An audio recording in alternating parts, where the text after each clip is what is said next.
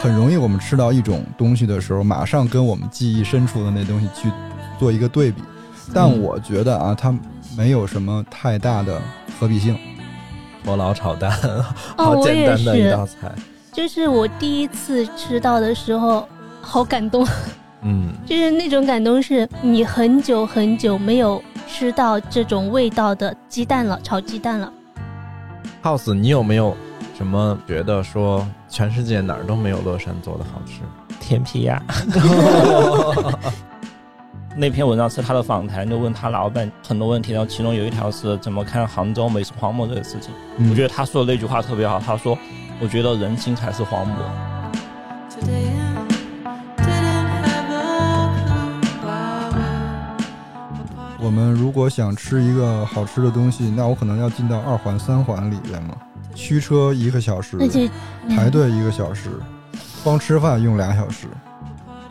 那那这样嗯，最后比如说一个城市你外来人口越多的时候，其实你带来的家乡滤镜会越多，然后就会造成美食荒漠了就。它不是没有好吃的，嗯，而是你很难找到它，你会花很大的代价。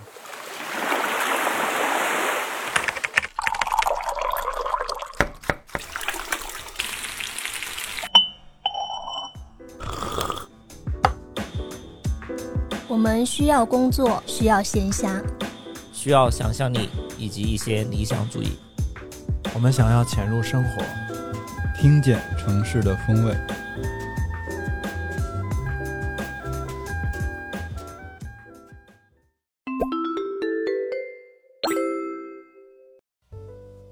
这一期节目是 T 走通勤耳机赞助播出的。这款耳机呢，它有自己的名字，叫鸢鸢尾花的那个鸢，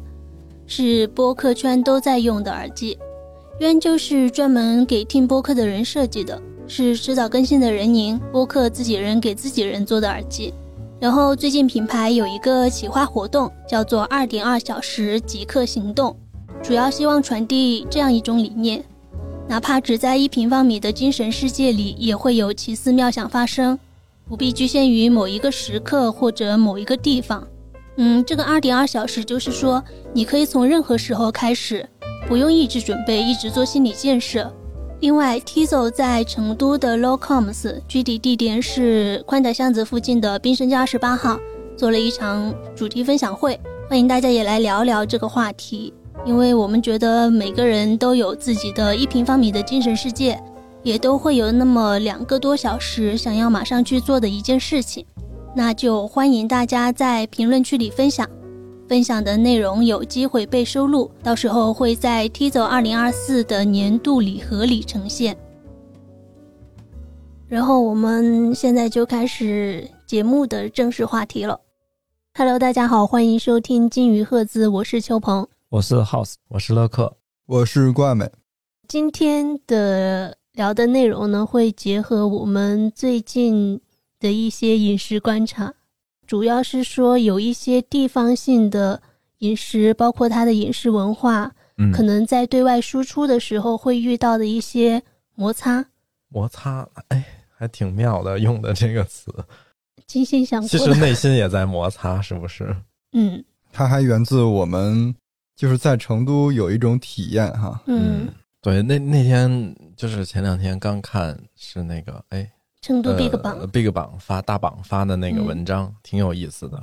标题好像就是“成都的面到底得罪了谁嗯，，对，”。其实我们节目原来挺早的时候，其实一直说过，成都的面其实是处于整个 四 川鄙视链最下面的那个，底端，嗯，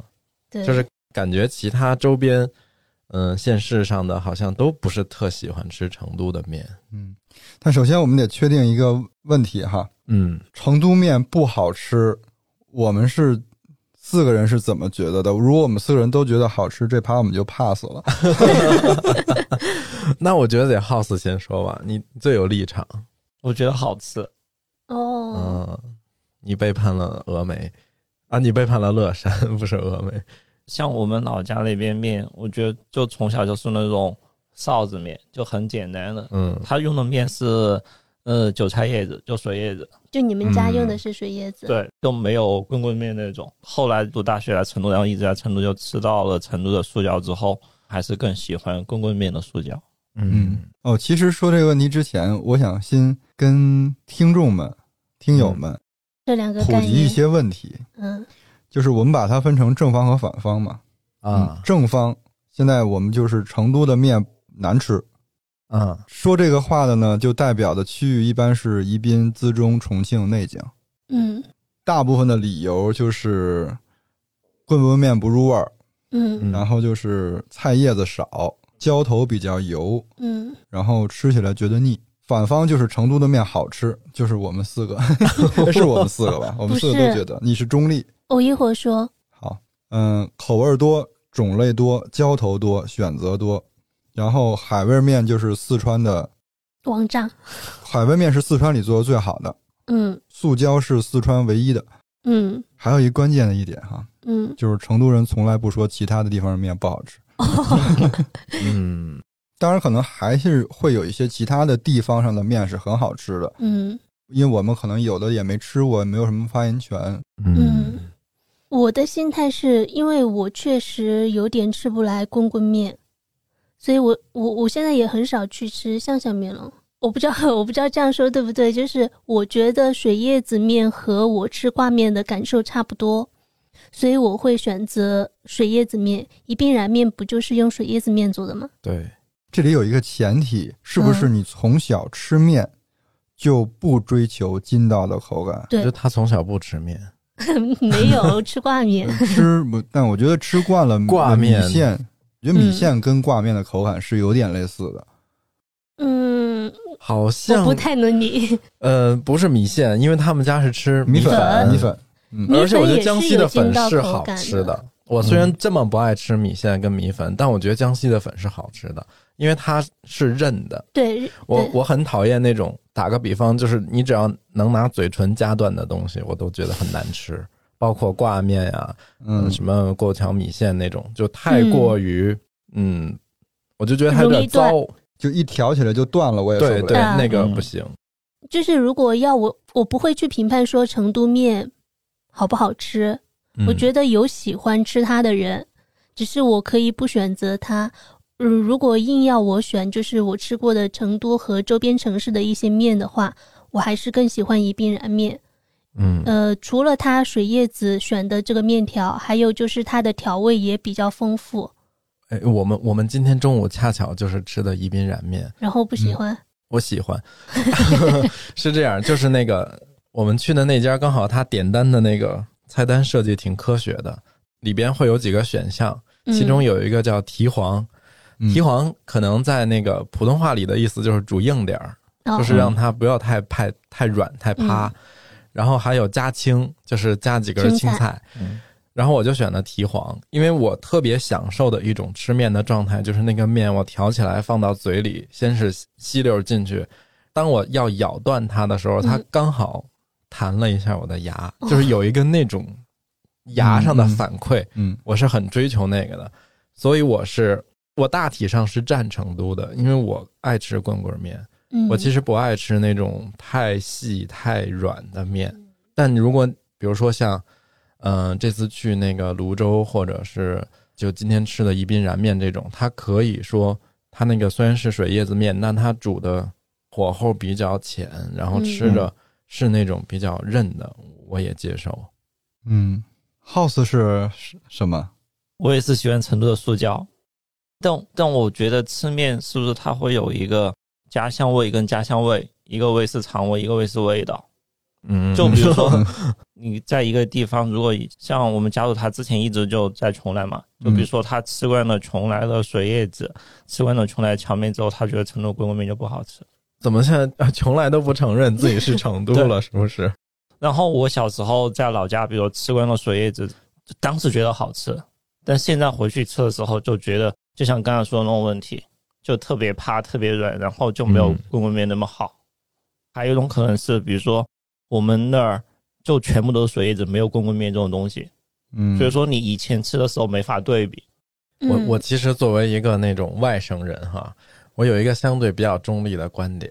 嗯就是我承认周边有很多好吃的面，嗯但我觉得周边的面好吃啊，它不能等于成都的面难吃，就这不是一个纯零和博弈，对我其实想说的这观点也是这个，嗯，就是好吃的面它是有很多标准的，对，嗯，它每一种面都有每一种不同的风味儿，然后可能喜欢的人也会不太一样。一个非常有意思的点就是什么呢？嗯周边的朋友们好像很爱用一款面来打成都一系列的面。嗯你比如说，宜宾的朋友说燃面好吃，然后说成都面不好吃，嗯然后内江的朋友说他们的牛肉面好吃，嗯，但是说成都面不好吃。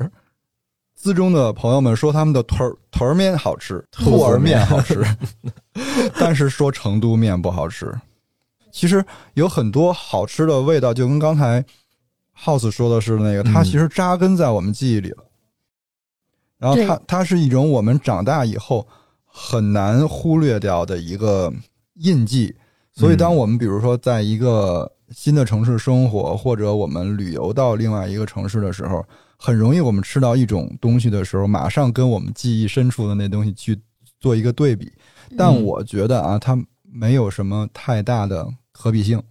嗯，就还是要允许每个人口味不太一样，让他们都存在，让每个人都有选择，就挺好的。如果比如说你们大家想拿自己的面和家乡的面比，那其实要比的也是拿你们最冒尖儿的面跟成都的塑胶去比，嗯，它好像还能稍微比一比，在我这儿比不了。 是吗？我一直觉得塑胶杂酱才是四川面的集大成者，嗯就四川调味的这种，它的复杂程嗯度，包括其实成都自己有代表性的塑胶杂酱，也有不同的流派，会有细微的区别。就比如最明显的，嗯对于我来说，芝麻酱是一个特明显的因素。嗯，有一些馆子是加芝麻酱的，有一些是不加的。嗯，加与不加其实都有做的好吃的。其实我刚才想说的是什么呢？就是你不能拿牛肉面和塑胶比，嗯，它们不是一种吃的，但是可以拿牛肉面跟成都的牛肉面比，那肯定就成都就要输了，因为成都的对我觉得它牛肉面并没有很出色。成都的好多牛肉面，它都是起完以后再打、再浇料再上对去嘛。呃对，它要调料，对，会放一些嗯，像有一些会放什么味精啊、酱油，然后红油，然后有些那种出品不是很好的那种面馆呢，嗯，它都是比如说排骨面也一样，牛肉面也一样，就是头一天卤一大锅，对，然后呢，恨不得那个大冬天的那个那个浇头还是凉的呢，哈，就浇到你这个面上了。嗯然后你这一和，整碗面都已经凉掉了，嗯，那它可不是不好吃嘛。然后要不就是上面有一瓢红油在上头飘着，那个面起完了以后就挂着红油出来以后，啥味儿也没挂住，嗯，那它吃着肯定是不好吃的呀。单说牛肉面的话，确实我觉得内江、泸州，包括宜宾的，其实都比成都的好吃。嗯，但你看我们去那个泸州，嗯，我们正好去泸州吃完了牛肉面以后，又去紧接着第二天就去了内江。就是他们各有各的好吃嘛。嗯，我我是这么觉得的哈。嗯，远哥肯定就是泸州的好吃， 丸子肯定是觉得我们内江的才是最好吃的。但是我比较中立的就是两个都好吃，但两个都不是牛肉面，都没达到你的那 个，对，嗯因为其实我们从小吃的牛肉面，除了兰州的牛肉面以外，就是加州的牛肉面。嗯就是那种台湾类型的牛肉面。对，因为北哦京原来有一个特别火的叫什么加州什么牛肉面的那嗯个，哦就之他前提做的过就是那种台湾风格的，台湾风格的牛肉面就是它是完美的牛肉面，从汤到面到那个大块的牛肉，嗯它每一个环节都是要很出色的。牛肉一定要很大块儿，然后汤一定要是煮的很好的、调的很好的汤，老火炖的那种汤。然后面一定是要有一点点咬劲的。嗯泸州是什么呢？泸州是主打的原汤牛肉面，就是它用煮了牛肉的那个汤当汤头，然后蘸着那个嗯面吃。但是它它只满足了汤这个部分，嗯汤非常非常的好，非常非常香。但面和那上边那一抠抠牛肉， 你真的觉得是肉少了是对吧？我觉得牛肉面肉少是呃四川的通病，就我对目前还没发现哪个面馆说给的肉特哦多因。为你叫牛肉面嘛，你也不能叫牛肉汤面，对吧？嗯，你好歹给我两块牛肉嘛。 这个是我觉得泸州牛肉面的嗯，它特的点，特征，或者说它不满足我对于牛肉面的完美的要求。嗯然后内江牛肉面是什么呢？它上边儿那一瓢胡辣子嗯，嗯配合它的面以后，特别特别香，就那个胡辣子的味儿。嗯，嗯，对但是它面也没有很很筋道，内江的然后面其实就更细了，对，它连水叶子都不不算，它就是很细很细的，都不是宽的那种。牛肉比泸州多一点。嗯你说好吃肯定是好吃的，但它不是完美的牛肉面。哦，嗯、这样对比下来，因为你是不是站在一个旁旁观者的角度去看这三种面，呃，没有说家对家乡饮食的那种情感的加持，所以在你心里，你评判的那个标准就是纯看这个食物它的面条和配料的比例，所以你可以选得出来，就是。嗯就你是很理性的，针对食物它本身呈现出来的特点去选一个标准。然后呢，比如说丸子他吃内江的面，我觉得他是有对家乡食物的那种情情感感在里面的，所以他会觉得、呃内江的会更好吃，远哥可能会觉得泸州的更好吃。就是你们是站在了三个不同的立场上去看这个面的，嗯，我没有立 场，不你就中立嘛？对就我中对于立牛肉嘛，面中立也点是立场。没有立场。嗯嗯，我觉得所有都好吃，嗯但它好吃的点不一样，它冒尖儿的那个优秀的地方不一样而已。嗯嗯，所以我就觉得你说内江牛肉面好吃，说泸江牛肉面、泸州牛肉面好吃没有问题，嗯但是你不能说其他地方没有你家的好吃嗯。或者不好吃。然后我突然想起来，就人民公园后面不是有一条街道，有一条叫内江牛肉面嘛？我嗯第一次去吃那吃那家的时候，是元哥带我去的。嗯，他们老家是泸州的，嗯，但那次元哥带我去吃吃了一样内江牛肉面，然后他觉得那家特别好吃，它可因为能因为因成为都川南有一点点像，对，其实而且可能是不是就是因为比如说成都就没有特别多的像泸州牛肉面或者说内江牛肉面，但他吃到一个差不多类似的时候，在另外一个城市另外一个地方，他就没有觉得我非要站泸州，嗯，就有点像现在郭老师就评判这几种面的立场，对，他只是觉得这个面好吃就好吃，嗯，它的语境不一样了，因为它毕竟是在成都的这种饮食语境下面。对啊但是它可以，比如说在成都找一家泸州的牛肉面，我就是大评特评，对，跟我比我老家的差哪儿去了，是不是？对对哎，但是我没有这种心态，就是我上次带你们去吃那个江西菜的时候，嗯那我是什么情感？我有点类似于刚刚 House 描述的元哥的那种心态，就是因为我在成都不是那么容易吃到江西菜，你是抱着感恩的心去吃的，对，我觉得它比我之前，因为我在老家就很少会去外面餐馆吃饭。嗯，然后呢，它会比我在老家商场里吃的一家江西菜馆，就看起来比较标准化，甚至带着预预制菜的那种味道的嗯江西餐馆要好吃。它甚至可以比得上我们在外面吃的那些大排档，嗯哦，那其实已经那水平已经很高了，对它本来就，我觉得它本来就做的很好吃。刚才这种嗯 house 所形容的，其实就有一个名词叫家乡滤镜嘛。嗯我们今天在节目里所说的家乡滤镜，它不是贬义词，嗯它所描述的就是我们从小到大吃东西以后形成的一股记忆。嗯嗯嗯就像我刚才前面说的似的，我们离开我们熟悉的城市，再到另外一个城市的时候，吃到了某一种东西，感恩。是一种下意识的反馈。我有时候还是似乎对这种家乡的食物的评判会更苛刻一点儿。你比如说，我在成都吃到一个老北京炸酱面，那我就得好好说说 它了。他如果做的特别偏离那种正宗的风格的话，嗯我就会很踩，对，嗯因为我觉得你在毁这个东西。嗯，你在一个其他的城市，成都也好，上海也好，你代表了北京的食物，那你不能糟蹋这个东西啊！你起码要原汁原味的做出来，做的好与坏咱们单说。嗯，嗯我们之前在哎在哪儿啊？反正就是那个涮羊肉跟老北京炸酱面吃的，对，其中有一个炸酱面就之滑稽，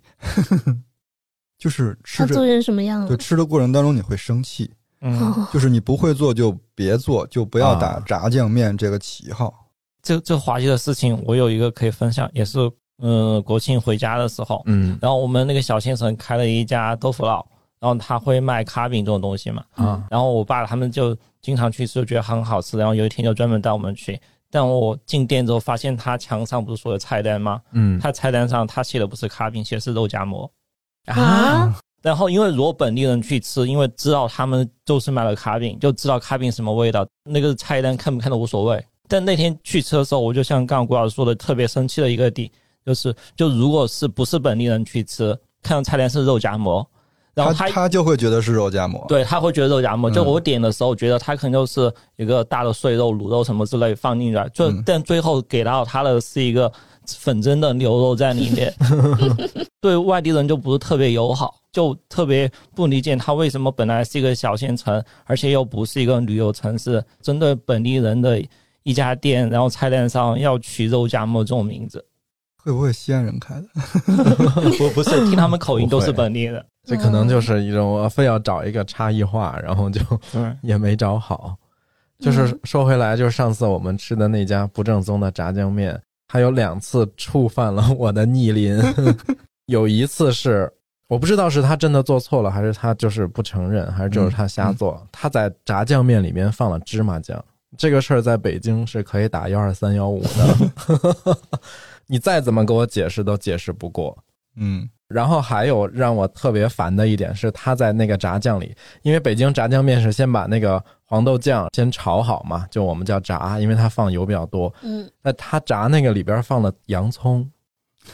哎，我就不理解，因为它又不是韩国炸酱面，因为韩国炸酱面放洋葱那个是是合情合理，人家就是那么做。你个老北京炸酱面，就是你放葱花是对的，你凭什么放洋葱？嗯，这个就很很奇怪。对我一度怀疑他就是搜那个做法的时候搜的是韩国炸酱面的做法，套的是老北京炸酱面的一个饭馆，嗯，你们能听出来他们是哪里人吗？不重要，真的不重要。啊嗯不重要。 因为但你的招牌写着是老北京，他肯定不是北京人，甚至可能都不是河北啊或者天津周边这些离北京近的城市的人。嗯嗯，我也不知道，就我们去吃的那家的老板是哪里人。嗯我们去吃的那家店叫干婆人家嘛，嗯干是江西的简称，然后婆是鄱阳湖的婆。嗯， 要解释一下，要不然不很小难写心就会被念成干翻人家。 干饭。对，呃，最开始是我记得我们有一期好像就是哪一期一百期吗？然后我提到那个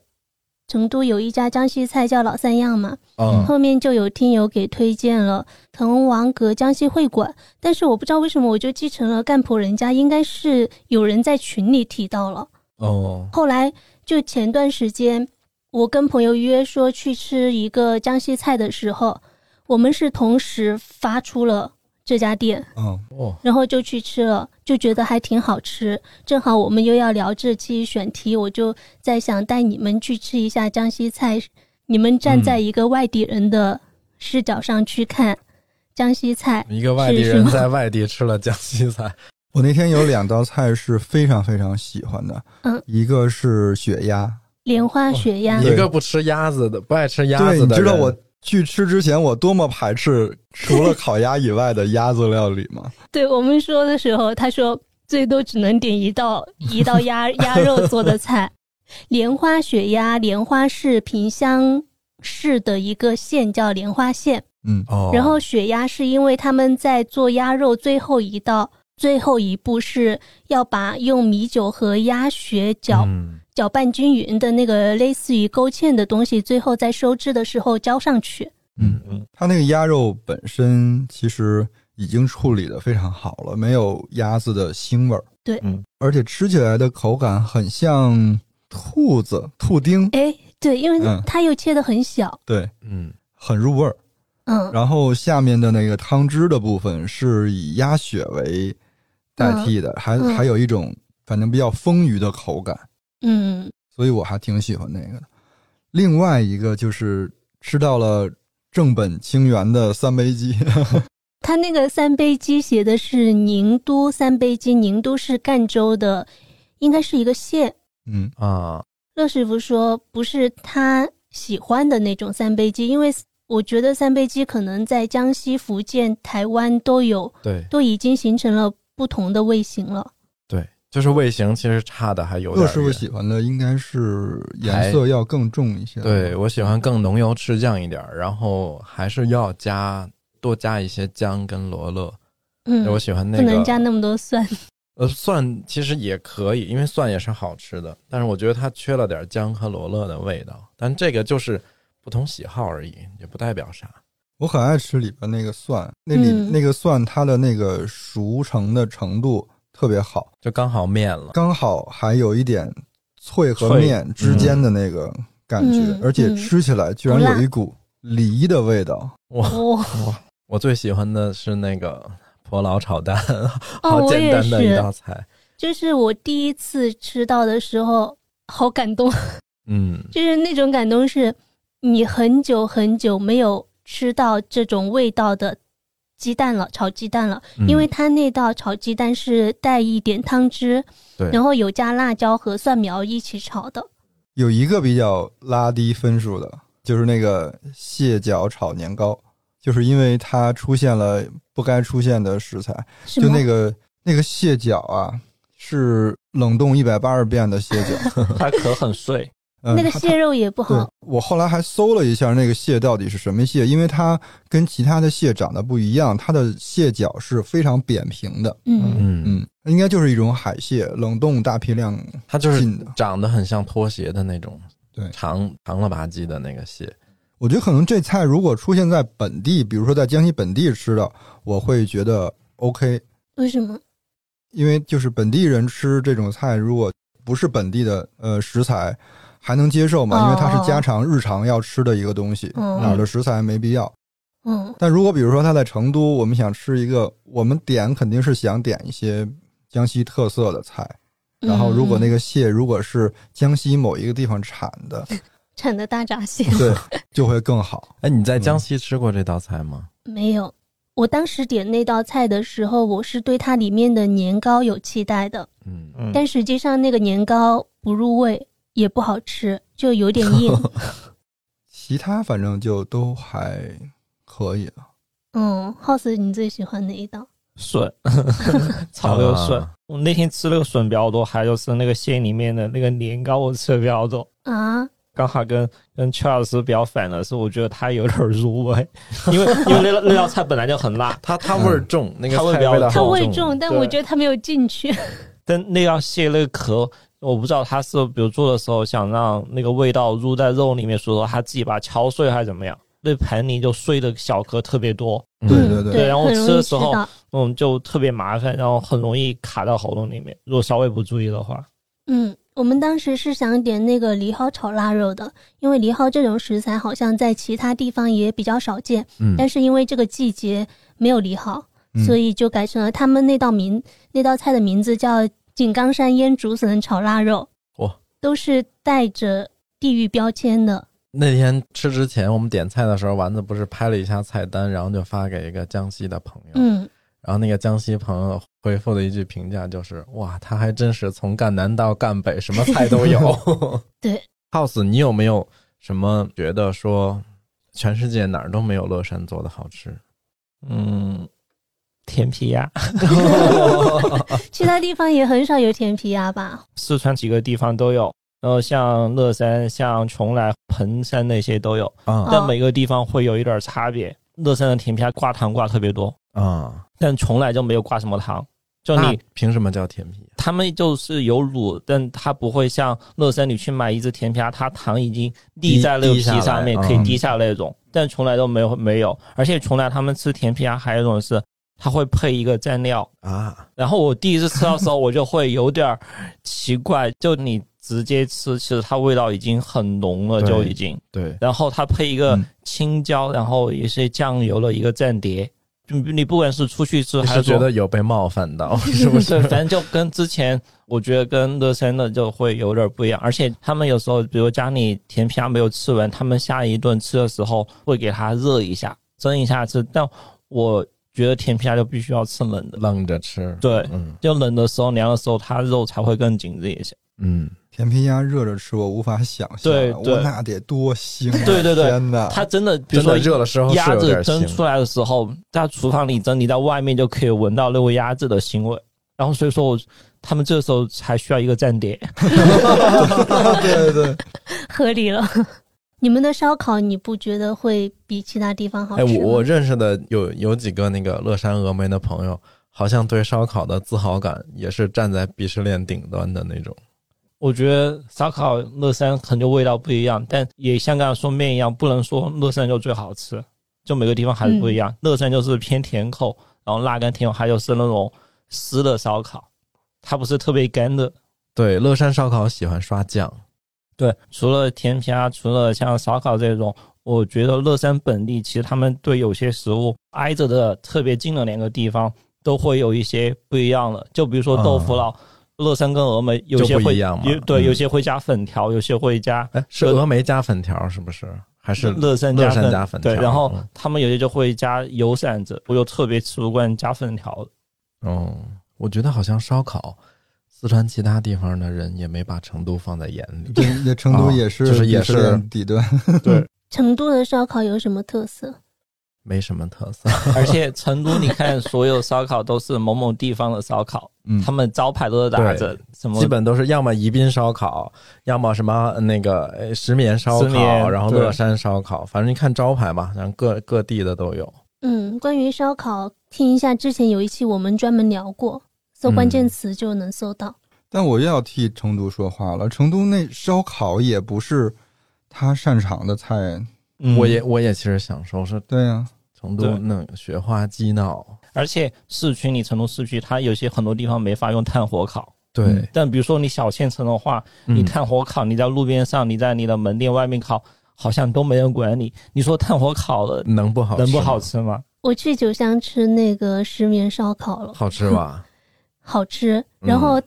他们门店是那种大敞开的，嗯就是一面墙都是门，正好前面有比较宽阔的院子。那那那那个院子，一方面是他们可以去弄炭火，然后也会摆一些桌子。嗯，就是它那个火确实像你们说的那么可 怕，觉就得是它不是在烧烤，它是在纵火。 对，但是嗯在那种环境下面，你就会觉得没啥。它就像我们嗯在野外，有点像我们在野外烧烤一样的，就比较放心，不会有什么安全隐患。对，石棉烧烤有很多食材是先要泡在腌在油里边的，嗯嗯就比如腰片儿、鱼片儿、牛肉这种需要嫩的，嗯，腌在油里边之后，再拿上那个铁板之后，也带上去很多油，然后一遇见那个炭，一下就着起来了。它也就是需要这种瞬间的热量，把它一下就赶紧弄熟，不然那些东西老了就不好吃了。嗯，我跟我跟乐师傅，我们十一的时候去泸州和内江玩了两天嘛，然后也吃了一些好吃的。到泸州吃的第一顿 就 怎么了那啥了，是我是我人生中不会自主选择的一种食物，葱葱鲫鱼，葱花鲫鱼。葱莴鲫鱼之前你们不是在内江还是在哪也吃过吗？嗯，那是我第一次真的完整的吃了一条鲫鱼，那说明它很好吃。很好吃。嗯，能够理解到为什么很多朋友们都爱吃鲫鱼了，啊确实又嫩又鲜，然后那个肉很有味道，再加上本身那家它的那个煮的那个料也很好。煮的料是就是煮鲫鱼汤的那嗯，不是，烧鲫它是鱼的红味料。儿的。就我主要是怕扎到。嗯，嗯，因为吃鲫鱼真的太危险了。就刺多是你吃鲫鱼的唯一的阻碍。嗯，哎，好危险！我吃鱼有一个问题，我老特别着急的就往下咽。我吃鲫鱼的习惯就是，我感觉它进入我嘴巴里面，我会先用舌头去探测它的刺在哪里，先把刺剔除了之后，嗯，然后再吃，所以那个过程确实会要更慢一些。一抬头就没有其他菜了，那倒不至于。但是那天有点觉得那家是因为它只有鲫鱼，除了鲫鱼没有别的了，就你都没有第二选择，嗯，那就给了你机会好好去享受那对，那个所以鲫就鱼只了。能吃那个，所以被迫第一次吃到了鲫鱼，觉得啊，确实还挺好吃的，嗯，因为泸州的水好嘛，嗯，嗯，所以它的豆花儿也特别好吃。我们那天晚上就是，就那天晚上就吃了三顿，就是这鲫鱼，然后就去吃了牛肉面，嗯然后嗯远哥说，吃完牛肉面我们去吃一个八宝粥，是他从小吃到大的，说对特好 吃。然后我们就去了那家确实开了很久的一家，他们家菜品太多了，还有什么酸辣粉儿之类的。嗯，嗯，然后结果那个八宝粥上来就是八宝河粥，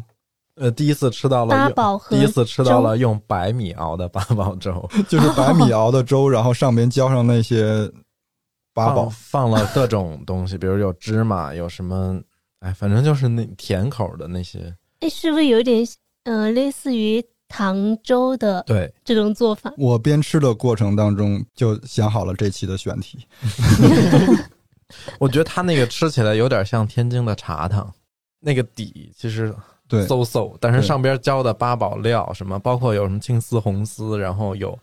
有芝麻、有糖、有葡萄干儿什么，就那那些东西。这个八宝粥也是跟我第一次吃乐山豆腐脑的时候一很想报警，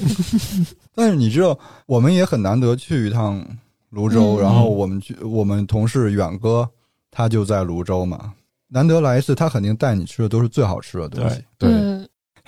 我觉得这种体验也很好，嗯就是你不用去网上一搜，都是大多数都是网红推荐的，并不一定是本地人的口味，因为很多我觉得你去一个地方旅游，给你呈现的是他更想要抓住外地人的味， 嗯，不一定能够那么坚守自己自己提供给本地本地人的那些饮食的风味。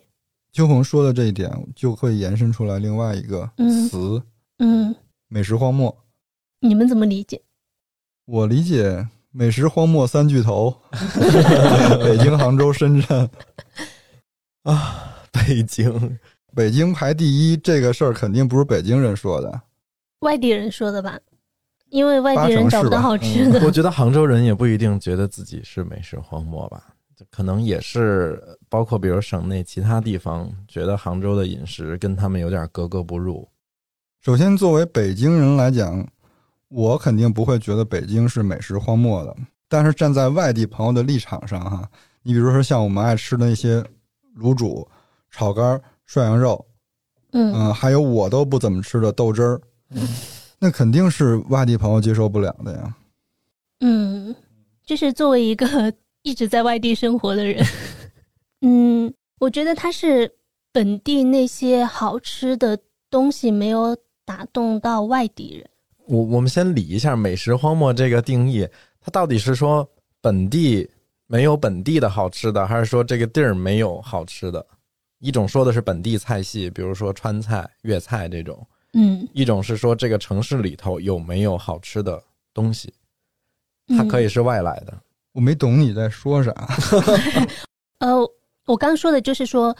我没有办法接受北京本地的那些食物和小吃，这是一点。第二点是，如果我在北京找到其他地方的好吃，比如说我之前北京工作的时候，我觉得我基本上是被桂林米粉养活的，然后嗯可以找到好吃的川菜和广西菜，但是这种能找到的频率是不是很高，这也是一个考量的因素，是不是？嗯我看那个提到美食荒漠，然后引用比较多的，最早出现出现的地方是英国的一份什么政府报告，它的定义就是说，在人口密集的区域，由于贫穷、交通不便，没有大型的超市，然后居民他买不到健康的食物。这种健康，我会觉得时令和新鲜也很重要。它应该指的也是这方面。我觉得当一座城市它不仅大，还能吸引很多外地人来的时候，它获得“美食荒漠”的称呼就会概率又更大一些了。就如果每个人都评论，每个人都变成一粒沙的话，最后就成荒漠了。就每个人都说这个城市这儿不好吃，那儿不好吃，哦， 最后真的就可能就大家觉得这个城市就真的不好吃。这两天我看到一篇文章，不是杭州嘛？之前我们去吃过一家江南忆，然后就因为租金特别贵，然后要搬。那篇文章是他的访谈，就问他老板很多问题，然后其中有一条是怎么看杭州美食荒漠这个事情。嗯我觉得他说的那句话特别好，他说：“我觉得人心才是荒漠。”嗯，对，他说你内心是荒漠的人，你会觉得这个城市什么吃的都是荒漠。你首先要吃的足够多，嗯而且你要足够好奇，你要探索这个城市到底有什么好吃的，然后你最后再去评判这个城市到底是不是美食荒漠。如果你真的就吃的比较少，而且你没有主动去搜，或者说你完全是被算法就搜一个什么点评的这种，因为点评其实好多品牌商家都是付费的，而且不一定是好吃的。然后你去吃到这个东西之后，你觉得不好吃，最后你就会说这个城市美食荒漠。嗯嗯，但是从另外一方面来讲，就是，嗯，你在寻找美食的过程当中，可能会遇到很多的阻碍。呃，我之前听了一呃听了一期播客，它正好成都开大运会，杭州开亚运会嘛，嗯它那个标题是《亚运会经济地理学与杭州、成都双城记》，然后其中的一位嘉宾就是杭州人，呃，我觉得他肯定不认同说杭州是美食荒漠，他是杭州人，那肯对他肯定不认同啊。对，但是他也很客观的说，因为杭州它这个城市的发展，导致了它一些快时尚的餐厅就发展的很快，然后有一些标准化的菜，甚至包括预制菜，就会削弱那些本地可能更有烟火气的一些食物的生存空间。嗯，你看杭杭州，它其实在餐饮上发展的是最快的。嗯，之前那个什么那绿茶茶、外外婆家家对那最先的那一波做预制菜的餐厅， 对预制菜发祥地可能是。我吃过，我就吃过两次外婆家，我第一次吃我觉得还不错，嗯，然后第二次吃的时候，你就会觉得都是工业的味道。它其实还是超前了。嗯它如果现阶段再重新再弄一下，正好赶上预制菜的风口。而且外婆家其实不贵，你作为一个餐厅来说，他这几家主打的都是不贵，嗯，你知道我们每次走到我们家那个绿茶那底下的时候，我就说这个餐厅怎么还能活到现在？其实你看挺巧的，北京、杭州、深圳，起码这仨地儿，感觉大家都在忙着搞钱，没有在做饭。嗯，但嗯是你忙着搞钱，不是为了吃好的吗？不是为了吃的更好吗？这仨城市还蛮符合那个“人心是荒漠”的这种定义的啊，因为有的时候认识一些，嗯，比如成都的朋友去了北京，完全吃不惯，然后也就放弃讲究这件事儿了。然后就是，比如待半年受不了了，就回来了。因为我们换位思考了一下，如果我有朋友去北京，那我带他吃什么？嗯，最能接受的是烤鸭，嗯因为烤鸭基本上没有什么人不爱吃。嗯下面再吃什么呢？涮羊肉，嗯涮羊肉就会有人吃不了。还有一个就是，我接下来可能再带他吃点小吃，那小吃就是只有炒肝和卤煮了。这东西摆在人家面前，我都很难推 荐。我说你尝尝这个藏气味儿，那还得同步一下藏气味儿是什么。所以我就会想啊，就是，呃，当一个外地人到了一座城市，他怎么样去接受那个地方的食物？嗯，嗯，之前应该提过，是苏州有一家叫随柳居的，有甜品，就是像赤豆圆子这种，然后也有当地的一些面，还有咸肉菜饭，嗯，哦，粉丝汤这些。呃，刚开始前几次吃，我就觉得不是很符合我的胃口，但是它怎么慢慢吸引我，就是我觉得一方面是它有在好好做东西。它的荠菜馄饨都是当天早上自己哦买了菜现，包然后的擀皮现包的，就是食材本身就很新鲜。嗯然后我多去了几次，我就慢慢感受到它是有有在特别安稳的为本地人服务，他做的是符合本地人胃口的那些食物。然后我觉得我是这样进入了他的那种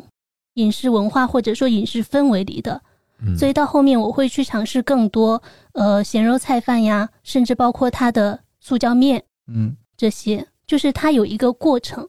肯定是有一个过程的。嗯我觉得还有一个因素决定了这个城市会不会变成美食荒漠，就是因为它好吃的东西够不够多？够不够多和够不够物美价廉。你看，像北京那些好吃的东西，其实很多啊，但是物美价廉的很少。吃一顿烤鸭现在价格也不便宜，嗯但不是每个人每天都可以吃烤鸭的呀。对啊，还有比如说那些来自世界各地的餐厅，那也很贵。我们如果想吃一个好吃的东西，那我可能要进到二环、三环里边了，驱车一个小时，那就排队一个小时，光吃饭用俩小时，这谁遭得住？他不是每日荒漠，他能等什等什么呢？不像说，你看为什么没有人说广州是美食荒漠？因为广州本身人家这这儿的人就爱吃和好吃，嗯然后而且它小的街巷很多，它就会滋生一些物美价廉的餐厅。嗯之前我们在节目里，乐叔叔不也说过吗？评价一个城市，它的幸福感高不高，那就是我可以随随便便一条小街上就能吃到便宜的、很好吃的东西。嗯，会不会就我们觉得那些不是美食荒漠的城市，其实它本地的美食文化是特别强势的，比如比如成都，成都跟广 州，对特别强势，用一种哲学的方式去解释它，它也有可能变成美食荒漠这。是另外一种荒漠。我觉得他是对自己的食物比较有自信。然后我刚刚提到的苏州的那个，就是那家店，他很能够守得住，守得住初心，可以这么说。本来你这些本地的食物，你取用的就是当地的食材，嗯一味的为了呃满足外地人的需求，我可能就会舍弃掉一些东西。嗯但是外地人更是众口难调的呀。其实还是取决于外来人口多不多。就如果你是一个二三线城市，本身它的流动人口没有那么多的话，我只服务于我当地人，但它可能是肯定是我本地的菜系越做越好，越做越有特色，因为大家都在做这种一种食物，大家都比的就是你的食物本身了。嗯，但像你看，成都马上就会不会有一天变成美食荒漠？因为它在西虹吸四川所有的地方的人，那那这样嗯，最后比如说一个城市你外来人口越多的时候，其实你带来的家乡滤镜会越多，然后就会造成美食荒漠了就。现在先从品类开始嘛，比如说这面和烧烤已经对被定义，那它其实跟荒漠没什么区别吧？刚才说的那都底端了嘛，嗯是吧？接下来会说火锅也不如重庆的， 等等等等的。好在成都的餐饮有非常非常多拿得出手的，嗯这样换一个换成比如说北京，他就只有烤鸭，因为它的宫廷，它那些宫廷菜系和平民菜系差得太远了。我觉得这这种移民城市，你要看怎么说。那你先说承不承认宫廷菜是北京菜？如果你不承认的话，那确实我没法说了。那我到现在都觉得宫保鸡丁是北京做的最好吃，比成都做的好吃。嗯，包括杭州，其实它也是这种历史因素造成的嘛。杭州为什么被评为美食荒漠？其实不是杭州人自己说，嗯它，多半大多数来自于省内的周边的城市，像比如说离得近的湖州或者旁边宁波啊什么的。杭州也是浙江省内几乎没有一个地儿能看得上杭杭帮菜。因因为为周边太好吃了。嗯，对，一个是周边太好吃了，再一个杭帮菜是被北方菜搞乱了。就当时是还是因为南宋的时候嗯，然后宁过安了一府大批北京呃北方人嘛，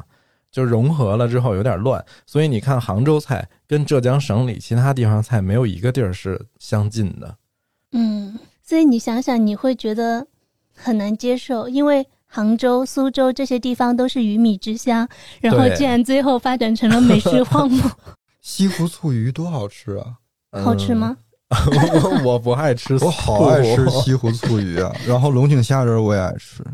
松鼠桂鱼爱吃吗？松鼠桂鱼是苏州菜啊我，知松道鼠啊桂，鱼我也很爱吃，除了东坡肉我不爱吃。但是你看三大 IP，嗯，我看一个报道说，原来的松鼠桂鱼、西湖醋鱼，西湖醋鱼，那个大师傅为了把那个草鱼去腥，嗯嗯他都是拿手提着在锅里一点一点烫。嗯，嗯，但是现在没有人这么做了。然后那条鱼在那儿从活蒸到死，那它能好吃到哪里去？它省略了很多步骤，对，那龙井虾仁儿到现在吃就预制感特别特别强，就感觉这买回来我自己也可以做。我觉得其实预制菜我们也可以找哪天我们我觉得这个也选了题解有点呼之欲出，我们最近嗯几期一直好像都有提到这个。也聊一聊。会不会提出美食荒漠的那些城市啊？因为大家嗯大部分时间在吃预制菜。嗯，嗯嗯，而且其实可能它还是代表了一类城市的问题，就是我觉得这个跟城市的发展跟格局有很大关系。嗯为什么同样是大城市，没有人说上海跟广州是美食荒漠？就是大家如果在北京生活过，跟在上海生活过，你会有一个截然不同的区别。北京的街道尺度非常的宽广，嗯，然后小一点的街道现在其实也没有很欢迎这种小生意，就嗯这个东西，反正不就是好很管。嗯，所以其实在北京找美食花费的成本会很高，它不是没有好吃的，嗯，而是你很难找到它，你会花很大的代价。嗯不就不像在成都、上海、广州这种，对吧？我其实随便一个地儿，就是很容易能够跟美食有一个近距离的接触。就是我的生活半径里就会找到，对我不会说我家住三环，啊，我跑市中心才能找着那个吃的。我有一次，我跟朋友去外滩就闲逛放风。我们是从苏州到上海嘛，很近。然后我本来是觉得可能在那找吃午饭的餐厅要挺难找的，或者说嗯我需要专门去搜一下，然后也有可能是那种比较大的餐厅。结果我们就在那附近一条小巷子里随便走，它那巷子嗯比较窄，我们就发现一家餐馆，就直接进去吃了，就是一嗯家炒菜馆，也很好吃，而且也不贵，就几十块钱一个人。这个这个就是区别嘛，就是你随便拐个弯儿就能找着一个好吃的了。其实上海也被人好多人说是美食荒漠，哦，天哪，上海菜这么好吃， 就是因为上海菜。但那些不是美食荒漠城，或者就像刚刚乐师傅说的，这种城市规划那种，会更对于城市漫步友好一些的，你会觉得这个城市会好吃。嗯像 City Walk 和 City Ride，你去骑车，你去步行，你可以就近距离小范围去各种巷子、街道，能很快找到好吃的，大家就会觉得这种就不会给它标一个什么荒漠的标签。嗯，所以不一定是说它一定要当地菜有多么的繁荣，嗯，它如果是你走着走着就能遇到一家好吃的餐馆，不管是哪里的口味，就可以成为美食美食绿洲。 美食绿洲，绿洲，我觉得还是好多朋友这么说完了以后，都是身在福中不知福，就是好歹怎么他们在这个城市能够吃到，嗯，嗯类似家乡的吃的，嗯像像北京好多吃的，它根本就出不了北京，就所以我们在成都也根本吃不到。那些说北京是美食荒漠的人，我想把他送到北欧去， 让他尝尝两百五十块钱一个的汉堡。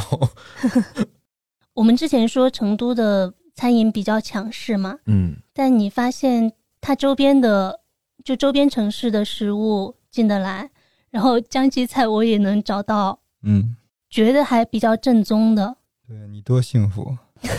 ，House 也比较幸福。但我觉得有一些品类是很难出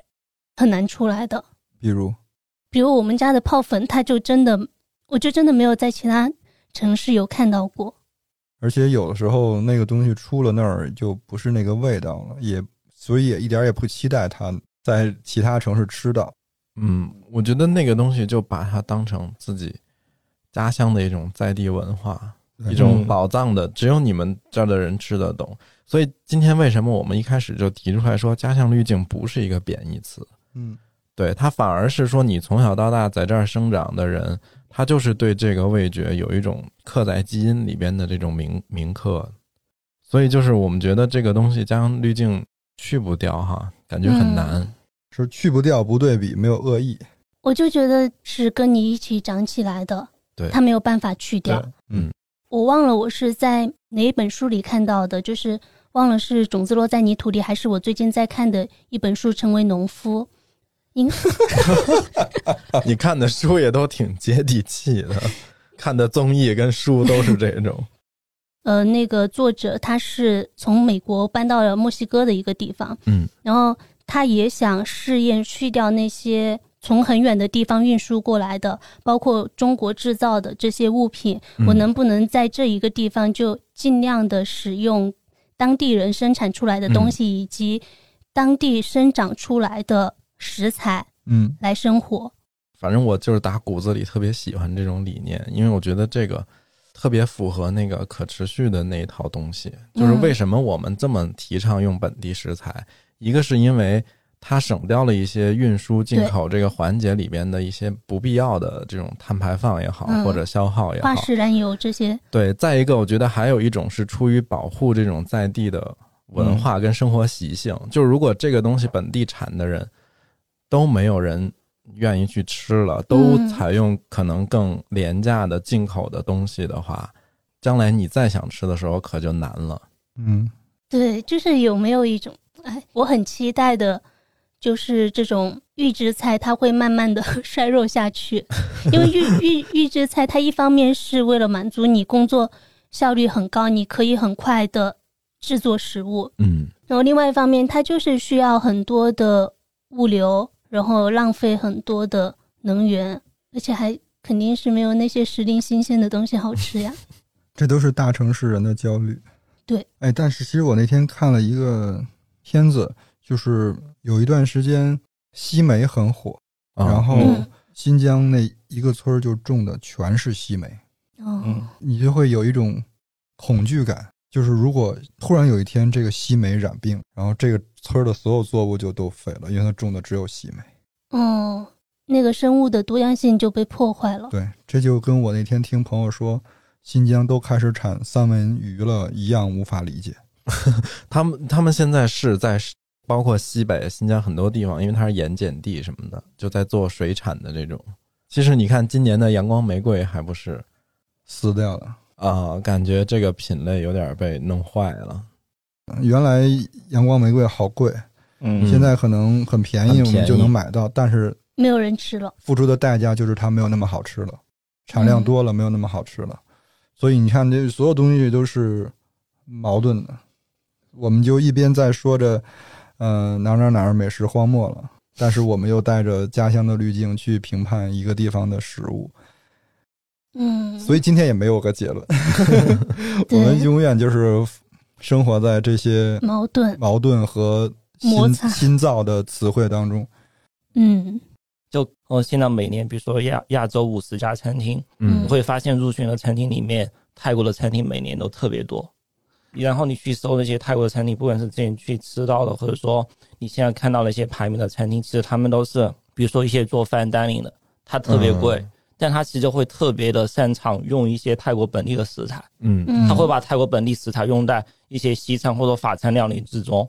我觉得这种它是就既符合游客的口味，但又把它本地的食材又保留，而且对本地的那些种植这些哦哎，对，食材的人其实有特别好处，它是一个正向的一个发展的过程，嗯，就就它会特别融合。嗯，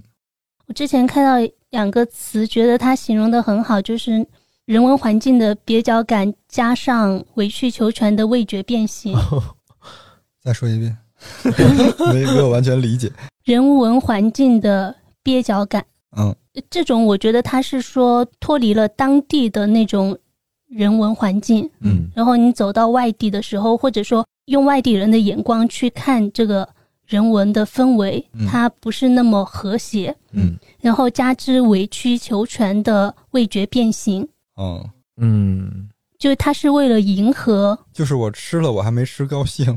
就我理解的是，他并没有在尊重食尊重食材本身的那个特点，而是说其他人想吃到什么，嗯就类似于我们在社交媒体上发的那些东西，是别人想看到什么，而不是我真心想表达的东西。